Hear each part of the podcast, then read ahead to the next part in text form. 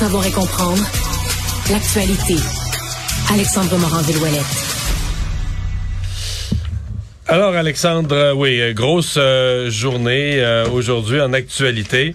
Il y a entre autres les l'étude qui est sortie de l'université Laval sur le fait qu'on ne mangerait pas vraiment mieux que les Américains qui qui, qui des parce que on entend toujours des gens qui reviennent des États-Unis de voyage en disant Incroyable, les Américains, comment, comment, ils mangent mal. C'est un préjugé qui est tenace, hein, ah! Mario. On pense américain, on grosse pense portion, Big Mac, grosse, portion, portion, fast food. Malbouffe. Et pourtant, ben, il y a peut-être des gens ici qui ont besoin de se faire ramener sur Terre, Mario, parce que selon une étude qui a été publiée, là, et menée, entre autres, par un professeur de l'Université Laval et dans la, la revue scientifique Nutrients, ben, on dit que on se basait à l'origine, là, sur les études qui laissaient croire que le les Canadiens étaient plus, euh, mangeaient mieux que les Américains. C'est des études qui se basaient sur les recommandations du guide alimentaire canadien comme indice de qualité.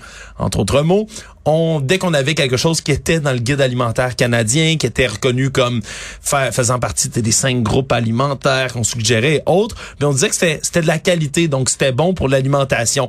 Problème, c'est qu'on s'est rendu compte que si on reprenait les mêmes aliments que mangeaient les Canadiens, puis qu'on les mettait sur les critères, le même indice qui est utilisé aux États-Unis, ben l'écart est vraiment, vraiment, vraiment moins grand que ce qu'on pensait. Donc si on analyse les données, là, il y a des chiffres, il y a une espèce de grade qui est donné des études qu'on avait utilisées, ça donnait 58,8 et 68,2. Ça, c'était le, comme en pourcentage de comment on mangeait bien ici au Québec, au Canada plutôt. Mais là, maintenant, c'est 36 puis 39. On tombe pas mal, pas mal, quasiment de moitié.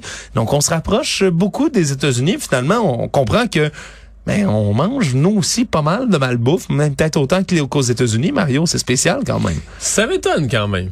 Ouais, ben c'est sûr qu'on... C'est-à-dire que euh, je ris de ça, l'étude, puis du préjugé, mais je, veux dire, je me promène quand même aux États-Unis et j'avais quand même la nette impression que c'était vrai, là. Ouais, ben c'est sûr qu'on n'a peut-être pas l'omniprésence des, des annonces constantes de fast-food, le même nombre de bannières je sais pas, la moyenne malbouffe, là, tu sais, la quantité de liqueur, les portions. Euh, tu sais, on va dans les restaurants aux États-Unis, il y a toujours des affaires qui nous étonnent.